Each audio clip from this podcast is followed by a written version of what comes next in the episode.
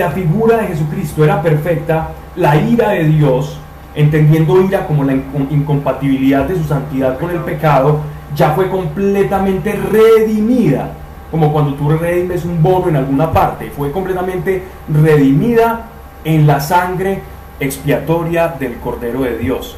Entonces, no tenemos excusa para decir que nos sentimos extraños aún en medio de nuestro pecado para sentirnos hijos de Dios. No hay excusa, ni el pecado, ni tus malos pensamientos para sentirte culpable delante de Dios. Si tú crees, si no crees, tienes todo el derecho a sentirte culpable, porque lo eres. Pero si tú crees, no tienes derecho a no llamarle Padre, porque Él ya lo dijo. Entonces te estás perdiendo de la grandeza de la corrección de Dios. Luis. perdón, ¿se necesita el bautismo para llegar allá o no hay necesidad? Una persona no lo bautizaba ni podía ser hijo de Dios. El bautismo es un sacramento indispensable, ¿cierto? Sin embargo, ojo, si estás en una isla y nunca fuiste bautizado y creíste en el mensaje de Cristo y creíste en él, aún así puedes recibir el Espíritu Santo. Y ese caso se dio. Que digan que Pablo está diciendo una herejía.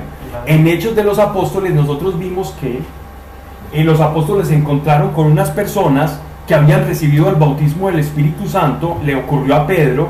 ¿Recuerdan cuando fue Pedro a casa de Cornelio y él empezó a predicar y las personas recibieron el Espíritu Santo sin ser bautizados? que precisamente eso, eso eh, escandalizó mucho a la iglesia primitiva y a raíz de eso se generó el primer concilio en Jerusalén. Porque la gente decía, pero ¿cómo estos recibieron el Espíritu Santo si no han sido bautizados? Pero después se bautizaron. ¿cierto? Entonces sí es posible. Y es bíblico que sí es, el, el, hecho está. El, ladrón en la cruz. El ladrón en la cruz no, no era un ladrón, pues era una el que decimos ladrón, sí era una persona que había sido acusada por sedición a, Roma. Ah, Posiblemente hubiera un celote, un revolucionario, no necesariamente era alguien malo. Sí. Esa persona de la cruz no se bautizó y Jesús le dijo, estarás conmigo en el paraíso. Entonces, y él no lo bautizaron, no, no, no, no, hubo, no hubo necesidad, porque era el nombre, ¿ya? Entonces eso quita muchos mitos sobre el sacramento sin quitar o restar importancia pero la salvación es un acto incluso mucho más fuerte y más espiritual que el bautismo por sí mismo. Aunque el bautismo no solamente engalana y, y es como da testimonio público y ocurre algo dentro del bautismo espiritual, eh, Dios dependa del bautismo para eso. Y ya vimos pues el caso, no solamente ese caso que nos ilustró Alejo, sino también el de Hechos de los Apóstoles. ¿Ok? Entonces, Padre nuestro que estás en el cielo, por favor, la culpabilidad no es de Dios.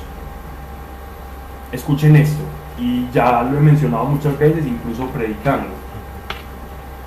Para que se dé el arrepentimiento, debe haber una fase previa al arrepentimiento que se llama la culpa. Si a mí la culpa me lleva al arrepentimiento, esa culpa ya cumplió su cometido. Pero si la culpa me lleva a la culpa y se vuelve un círculo vicioso, ahí entonces ya no se produce arrepentimiento, sino culpabilidad, que es el acto de estarme culpando todo el tiempo. Eso es la culpabilidad. Me aculpo, me aculpo, me aculpo, me aculpo constantemente y en esa calidad de culpabilidad mi relación con Dios siempre va a estar completamente bloqueada. Y mi oración no va a poder ser Padre nuestro, porque yo todavía me voy a sentir como un esclavo al que le van a azotar. La culpabilidad es como aquel sentimiento de filiación del esclavo con su amo, que va a ser azotado por temor. Pablo, qué pena. En mis oraciones, cuando yo hablo con Dios, siempre, siempre le digo, Señor, perdona mis pecados. Te lo digo hoy por la, por la mañana. Le vuelvo y le repito, Señor, perdona mis pecados. Y mañana vuelvo y le digo, Señor, perdona mis pecados. Si yo le ido pidiendo que me perdonen mis pecados porque estoy pecando todo, en, todo momento, entonces, ¿eso es normal o no hay necesidad de, Señor, perdóname ya? Que te la necesidad solo la, sabe, solo, solo la sabes vos a tu conciencia y a tu espíritu, ¿cierto? Solo lo sabe cada uno. Pero si hay necesidad de pedir 70 veces 7, perdona a Dios, hagámoslo, ¿cierto?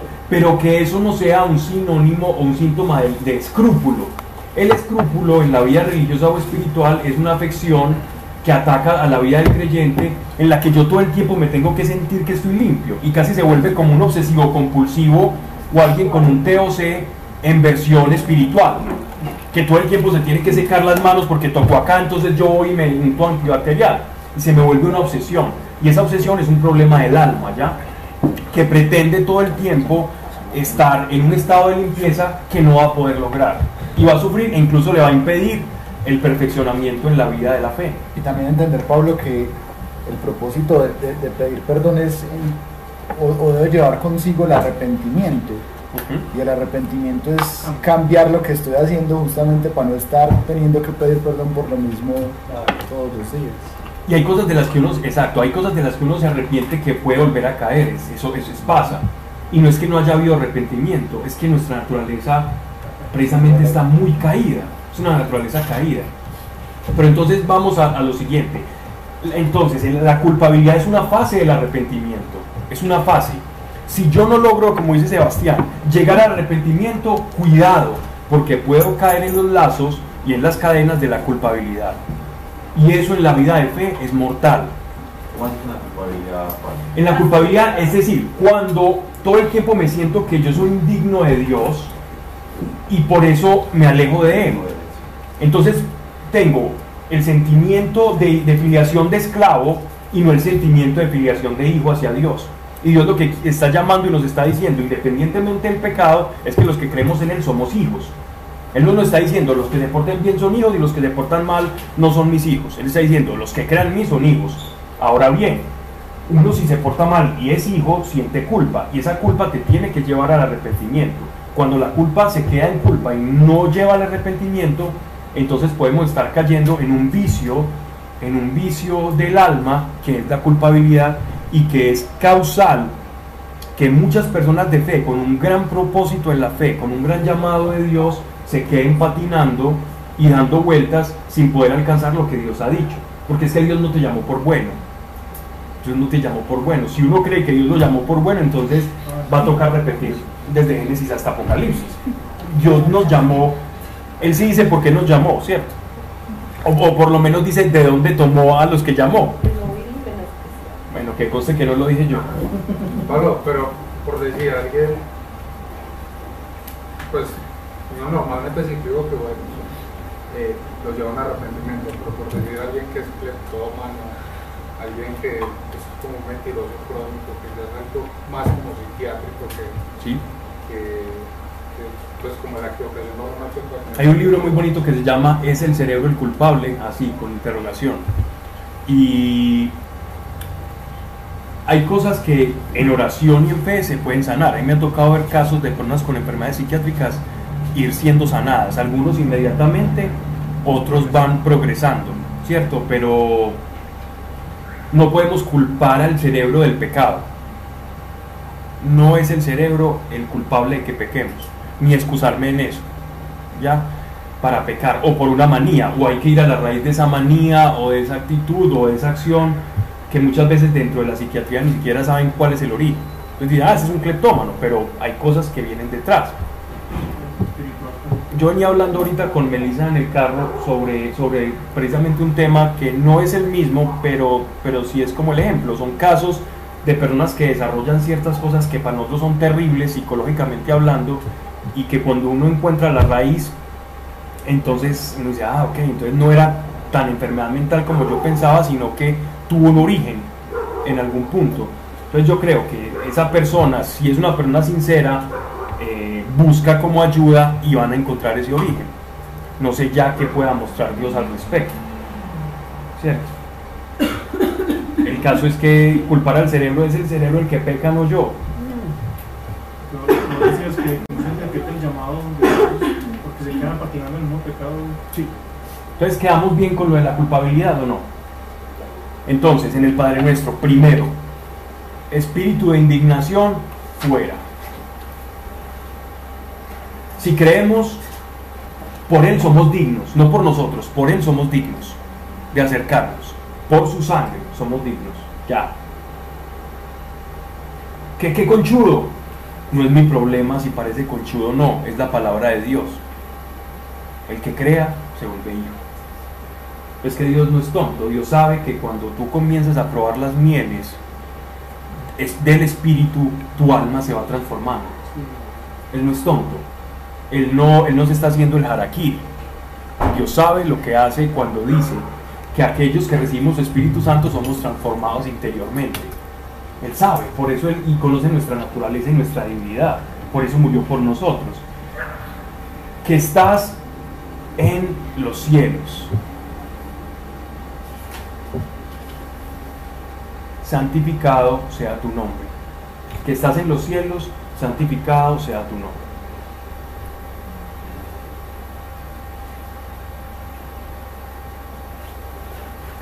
Eh, hay que reconocer que existen diferentes reinos en el Padre Nuestro. Uno es que existe el reino de Dios donde todo transcurre en armonía, donde su palabra es un hecho, donde lo que Dios piensa los ángeles están ejecutando y quieren ejecutarlo porque su sustancia, su naturaleza es el mundo de Dios donde todo transcurre completamente en armonía. Y a ese lugar le llaman los cielos en este, en este caso, ¿cierto? Hay que reconocer que en esta tierra no gobierna Dios.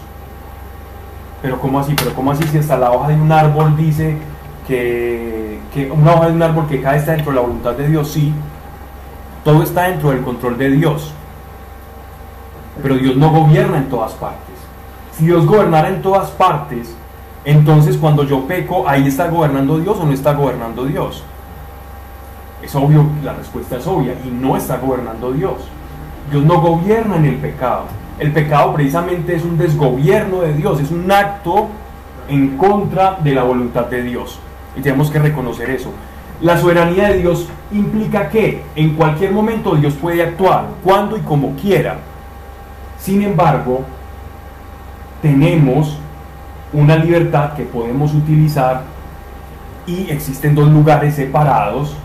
Separó los cielos de la tierra, dice en, el Génesis, eh, Shamaim es cielo, ¿cierto? En hebreo, cuando dice en el principio, el Bereshit, para Elohim es Hashamaim. Es, es el, el que creó los cielos y la tierra, ¿cierto? Cuando él dice los cielos y la tierra es que hay dos lugares o hay dos dimensiones del ser diferentes. Y en esta dimensión del ser en la que estamos nosotros, Dios no es el que gobierna. Santificado sea tu nombre este, este concepto, cuando uno dice santificado sea tu nombre, no es porque a Dios le guste escuchar que le estamos diciendo que Él es santo. No es que Dios esté fascinado con el hecho de que lo estemos adulando. Cuando una adulación no nace del corazón, termina siendo una ofensa.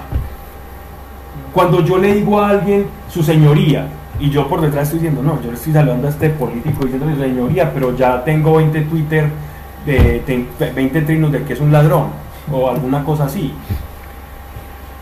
O despotrico de los Estados Unidos y estoy feliz en Universal o en Disneylandia. O, cosas de ese estilo. Cuando, es como esa incoherencia humana, el santificado sea tu nombre, es importantísimo porque Dios les había revelado al pueblo de Israel y nos ha revelado a nosotros su nombre santo, a su pueblo en el desierto y a nosotros a través de su Hijo Jesucristo, nombre que es dado sobre todo nombre. Santificar el nombre de Dios significa la coherencia, la coherencia de lo que tú crees conforme actúas y comprender que la santidad era para los judíos y es para los judíos muy diferente al portarse bien o al portarse mal.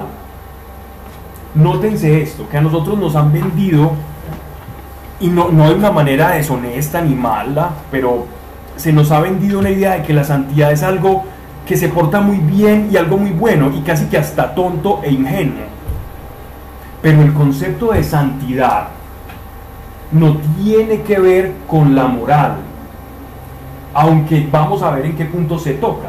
La santidad es la presencia inaccesible de Dios. Eso es la santidad como concepto judío. Todo aquel que entrara lleno de pecado a esa santidad moría en el, tabernáculo. Entonces para ellos, lo más sagrado que ellos podían tener, o lo más asequible que podían tener a esa santidad de Dios, era su nombre santo. Porque cada personalidad tenía un nombre, una manera de nombrarla. Lo más cercano a lo que un judío podía acceder de la santidad de Dios y su, y su energía inaccesible, su energía no, su presencia inaccesible, era eh, su nombre.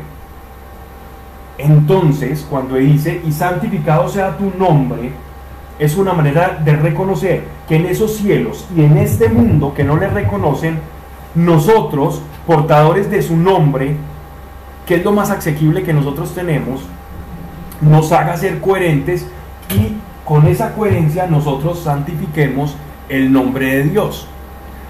¿Qué es santificar el nombre de Dios? Que las personas que están allá afuera no blasfemen de Dios por causa de nosotros, como si lo hicieron los antiguos paganos con el pueblo de Israel. Cuando por causa de los judíos terminaban blasfemando el nombre que ellos presumían defender. Y nos pasa a nosotros, que como creyentes imprudentes muchas veces, por ignorancia, por impetuosos, por apasionados, por no dejarnos llevar del Espíritu, escandalizamos a otros o, llevamos al error a otras personas o del Dios que nosotros tenemos, las personas dicen, no, no, si, si yo voy a ser así, no me hable de ese Dios, ¿verdad? Entonces es como guardar ese nombre de Dios y santificado sea tu nombre ¿Cómo se santifica el nombre de Dios? A través de nuestras vidas, porque Dios ya es santo. Dios no puede ser más santo de lo que es, porque Él es perfectamente santo. Pero ¿quiénes santificamos su nombre? Nosotros, porque Él nos dio su nombre para santificar. Si me hago entender ahora. Entonces, santificado sea tu nombre no es una manera de exaltar o alabar a Dios eh, de manera verbal, sino con nuestras vidas es un reconocimiento a través de la coherencia de nuestros actos y nuestra fe que santificamos el nombre de Dios. Y en ese caso sería uno de los mandamientos. No utilizarás el nombre de Dios en vano. Esa sería una forma de santificarlo. Y para nosotros como cristianos, el nombre que fue dado sobre todo nombre, que a veces lo tomamos muy a la ligera el nombre de nuestro Señor. Debemos de ser un poco más conscientes de eso. Entonces recordemos la santidad. Ahora bueno, hay una diferencia entre santidad en términos para Dios y otra que es la santificación, que ya sí tiene que ver con el tema moral. Santificación es la manera en que mi naturaleza se va pareciendo a la naturaleza de Dios. Entonces, si la naturaleza de Dios es santa, yo me voy santificando. Y esa santificación tiene que ver con la eliminación del pecado dentro de mí o el pecado que hay en mí, la victoria del poder de la resurrección dentro de mí que actúa para eliminar todo el pecado. Eso es la santificación. Y yo me santifico a mí mismo. No, no puedo. Yo no puedo producir la santidad de Dios. Eso se produce a través del Espíritu Santo en mí. Es una sustancia, la santidad es una sustancia que yo no puedo producir. Simplemente, ¿qué hago yo? recibo y aprendo a recibir. Entonces la santidad se recibe, mas no se produce por nosotros mismos. Yo voy a ser un santo, sí, intente, vivir que se va a frustrar al tercer día.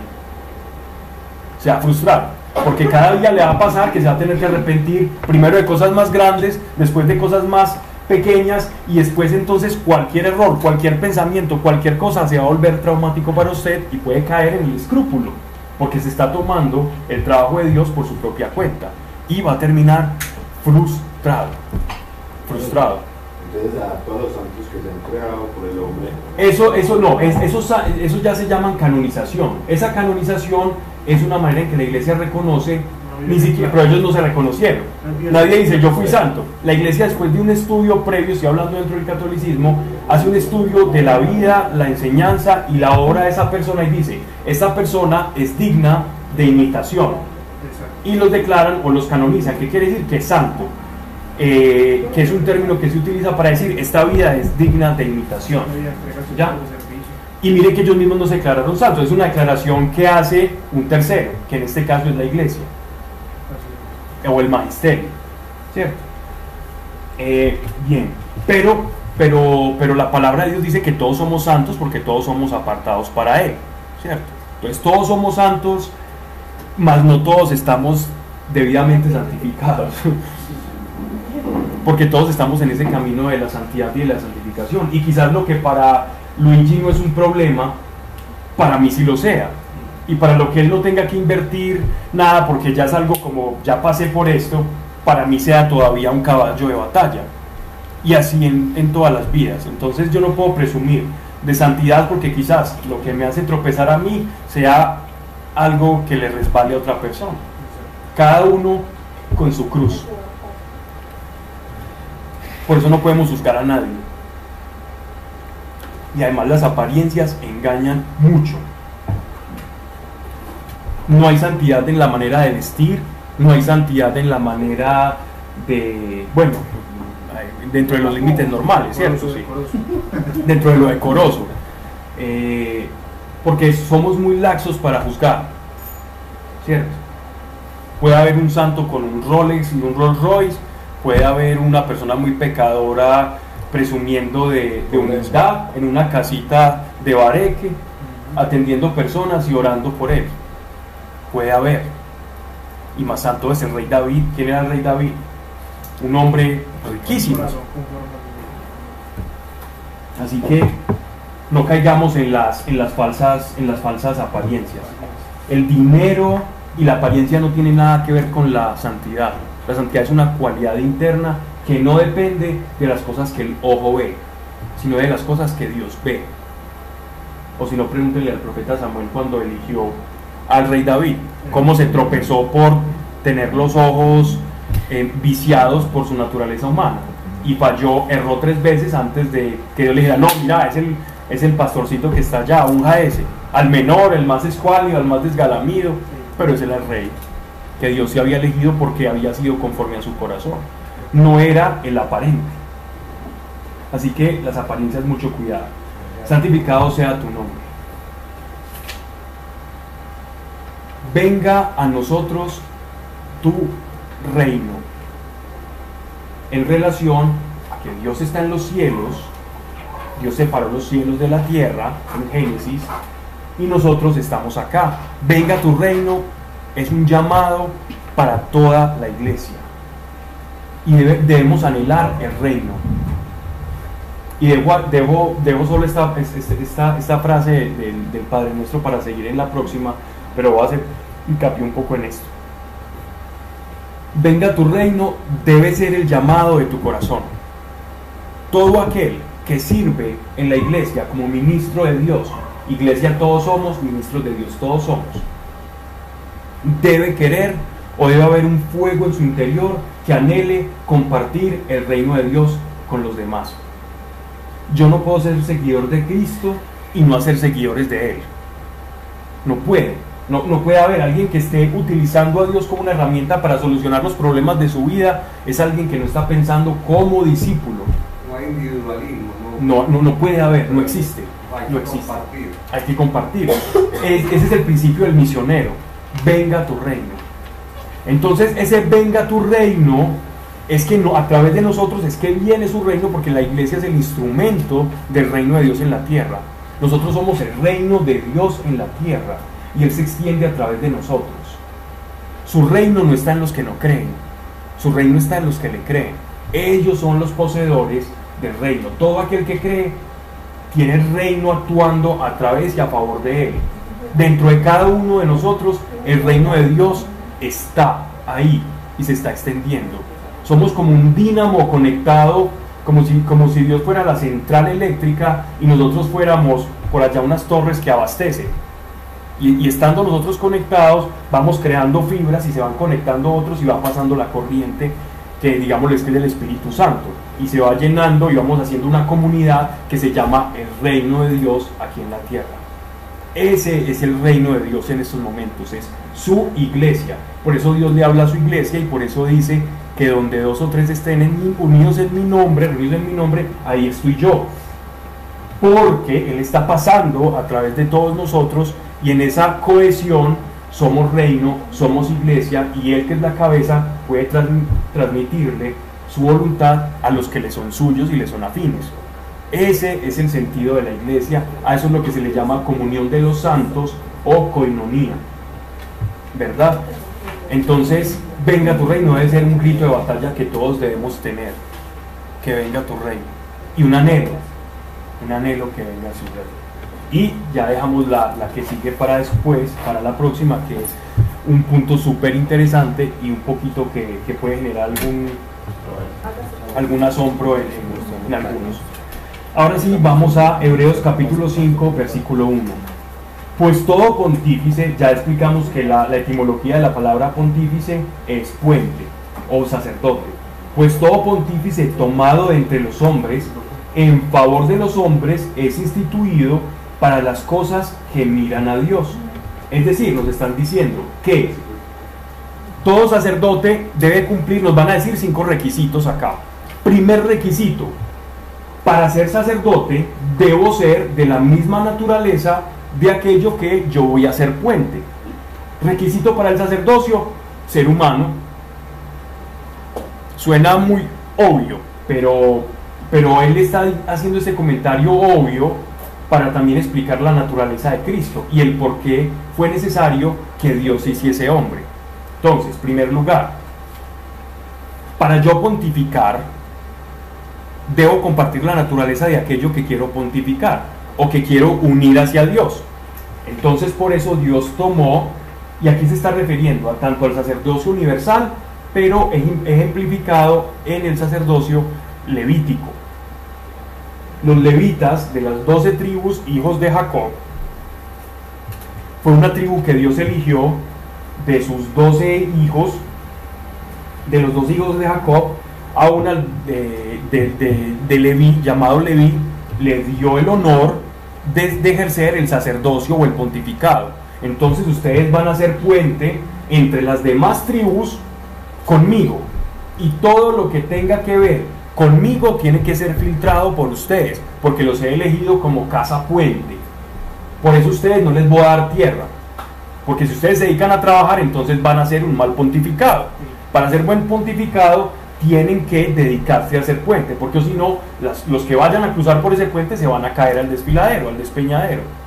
Por lo tanto, entonces ustedes me van a servir a mí y las labores de los levitas eran muy duras. Y habían perdido, debido, debido a ese don tan grande que tenían, también eh, su libertad era disminuida. Y así pasa con Dios. Entre más dones Dios empieza a otorgar a la iglesia o a un ministerio, a una persona, eh, casi que la palabra libertad se vuelve como un chiste. Porque tu tiempo, espacio y vida se vuelve el tiempo, espacio y vida de los demás. Y uno ya no sabe hasta qué punto es uno y hasta qué punto es los demás. Y así debe de ser, porque eso es lo que nos enseñó él. Y perdiéndote los demás, te ganas a vos mismo. Y te conoces mejor. Es extraño, pero, pero ese es el mundo al revés del Evangelio. Pues todo pontífice tomado entre los hombres, en favor de los hombres, es instituido para las cosas que miran a Dios. Primer requisito, ser humano. Dos, segundo requisito, ¿para qué? Para ofrecer dones y sacrificios por los pecados. Nótese aquí la diferencia que hacen entre dones y sacrificios. Esto es una expresión o una forma de referirse a los sacrificios cruentos, cruentos, o sea, cuando había sacrificio de muerte animal y de sangre animal, y por otro lado, para referirse a los sacrificios que no eran cruentos o a las oblaciones o, a las ofrendas pacíficas. Entonces, don es una ofrenda pacífica y sacrificio es donde hay sangre y donde corre sangre animal. Pablo, perdón, ¿por qué en la Biblia se habla tanto de sangre, de propósito de sangre y sangre y sangre. Porque la sangre, el, pecado, cuando el pecado entra en la humanidad, lo primero que afecta al pecado es la naturaleza del ser humano. Y la naturaleza del ser humano está representada en el fluido vital que es la sangre. Dice las escrituras, porque de él o de nosotros o en la sangre está la vida. Refiriéndose a ese fluido vital que donde nos lo retiren, pues nos morimos inmediatamente. Entonces la vida eh, del espíritu está relacionada con la sangre. Por lo tanto, la moneda de transacción espiritual es la sangre, porque es la vida. ¿Qué hizo Jesús? Dio su sangre, dio su vida por nosotros. ¿Ya? Entonces el cabrito o, las ofrendas sa- sacrificiales, los animalitos, estaban representando que Dios estaba tomando la sangre inocente de ese animal para expiar. ¿Qué es expiar? Es pasar por alto la transgresión del pecado de- del judío que iba llevando el, el oferente, pues que llevaba el sacrificio para que le fueran perdonados sus pecados que se los llevaba al sacerdote. Entonces era, era la sangre del animal la que hacía pasar por alto el, juicio que Dios había dado sobre la humanidad. Recordemos otro episodio que nos va a aclarar más esto, y es el episodio del Éxodo cuando en la décima plaga, que era el ángel de la muerte, que así le llaman, o el ángel vengador a otras traducciones, o el ángel de Dios simplemente, Dios le dice a Moisés y a Aarón que, le, que, le, que prevengan al pueblo para que no les acontezca la muerte, que en el dintel de las puertas pusieran un, pusieran, la untaran, la rociaran con la sangre de un cordero para que el ángel de la muerte pasara por alto. Ya les estaba dando las claves de la expiación. Jesús, cuando el demonio nos va a acusar, y eso tiene mucho que ver con, la, con el acusador y con lo que estaba hablando el Padre Nuestro, cuando el demonio nos va a acusar a nosotros, el demonio está viendo que en el dintel de nuestra casa, de nuestro cuerpo, en nuestra frente, está la sangre del cordero por la cual no podemos ser acusados. La- era el, el dintel, Como el mar. Parte de arriba el del mar- mar. lo- los judíos ponían para reconocerse en- cuando estaban en el cautiverio de- en Egipto, ellos ponían generalmente un, una- un vellón, una piel de, de un cuero de cordero para identificarse como casas judías y ponían señales o ponían letras judías o hebreas para como de bendición y eso exactamente. Entonces todavía, todavía ponen sus cositos. ¿sí? Exacto. En las casas. O ponen la estrella, o ponen una, una letra del alefato, o ponen un símbolo eh, de protección, etcétera, etcétera. Un talis, lo usan mucho como talismán. O una frase bíblica. De hecho, de nosotros en, en- en la cultura paisa sacamos mucho de los judíos. Tanto que ustedes ven en, en- en muchas casas y las que todavía edifican así con lositas y eso, un salmo en la puerta como en losa, ¿no han visto? O las oraciones que se pegan detrás de todas las puertas. las oraciones de en las puertas, yo he visto mucho en muchas casas que hacen eso. Todas las casas de, de- de los abuelos estaba la, la estampita de Santico, Calvito, se me escapa el nombre, San, de- San, San, Santo, Bien, entonces sí, eso, eh, todo eso lo sacamos de la tradición judaica que hay del segundo viaje de Colón, donde llegaron muchos judíos sefarditas huyendo allá de, de, de Isabel la Católica y el decreto pues de, de hacer convertir a todos los judíos. Ellos en ese segundo viaje de Colón llegaron muchos como envueltos ahí casi que de tráfugas. Y estos que llegaron allá clandestinos, muchos llegaron aquí a Antioquia, al oriente, llegaron muchos judíos, a Envigado, y todos empezaron pues a regarse y dejaron eso dentro de, de ese acervo cultural. Nosotros tenemos mucho de eso. Entonces por eso tenemos tantas costumbres. Y los podemos rastrear hasta en los villancicos, en dichos, refranes, palabras que utilizamos, que son como del acervo eh, judío sefardita español. Bueno, para no meterme ya en esos temas, vamos a, al sacrificio. Entonces esa sangre expía. La culpabilidad es como aquel que no ha aceptado que la sangre está sobre sí. Es como yo salir. Cuando yo tengo culpabilidad es como si los judíos hubieran salido. Y habían judíos malos. Recuerden que es que habían judíos malos ahí cuando, cuando fueron sacados de Egipto. Dios no discriminó. No pronto usted es bueno, usted dice muere el que no es bueno y solo pasan los buenos. No. Se fueron todos. Todos pasaron el mar rojo. Y todos los que tenían la sangre pasaron no seamos nosotros más insensatos y ahora no queramos tener la sangre del Señor sobre nosotros y salirle al demonio y hacerle el trabajo fácil y dejarnos culpar cuando la sangre del cordero pesa sobre nuestro dintel, sobre nuestra cabeza, sobre nuestra frente, ¿no?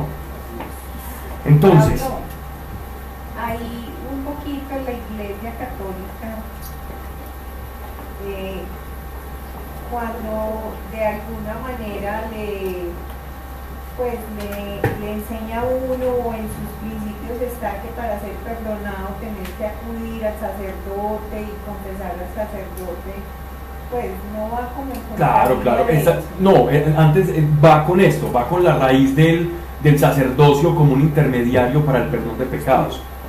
En la Biblia hablan de, de que el hombre perdona a los que es el Sí. intermediario para perdonar los pecados como, como un intermediario, pero es el sentimiento de culpabilidad. Depende, O sea, si, si tú te acercas, si tú te acercas y practicas el sacramento de la confesión y es la culpabilidad y no el arrepentimiento, no estás ganando nada con la, con la- con la absolución, porque el principio es el mismo. De hecho, dentro de la catequesis del sacramento de la, de la, de la confesión existe todo lo que llama el acto de contrición, meditar sobre el pecado, eh, arrepentirse, tener la voluntad de cambio. Y si tú no vas con todo eso, lo que eso ya no lo están enseñando mucho de pronto. Si, si tú acudes a eso, es todo lo mismo que yo estoy diciendo. Es decir, no, la, la culpa, no puedes caer en la culpa, tienes que tener un- una voluntad de enmienda. Si lo haces por temor, mal haces. Pero el sacerdote, pero el sacerdote no es tan necesario como yo reconocer y arrepentirme. O sea, sí lo Pero tengo no te que hacer ante el sacerdote. Es que el proceso, el proceso, el proceso, lo, que hace el sacerdote, el, el sacerdote no tiene que hacer ningún esfuerzo. Todo el esfuerzo y toda la pedagogía tiene que estar dentro de ti. Sí, tú me estás dando la respuesta. Efectivamente, el sacerdote simplemente es un instrumento, un intermediario, un administrador de un, de un sacramento. Pero todo el arrepentimiento y toda la culpa y toda la antesala se tiene que producir en ti. Si tú estás utilizando al sacerdote como un talismán, como, como si fuera el carbón que va Acción y arrepentimiento sin necesidad de, de ir al sacerdote. Por ejemplo, si tú ves en el mundo evangélico, en el mundo- ¿cierto? Si yo estoy arrepentido, es como un acto de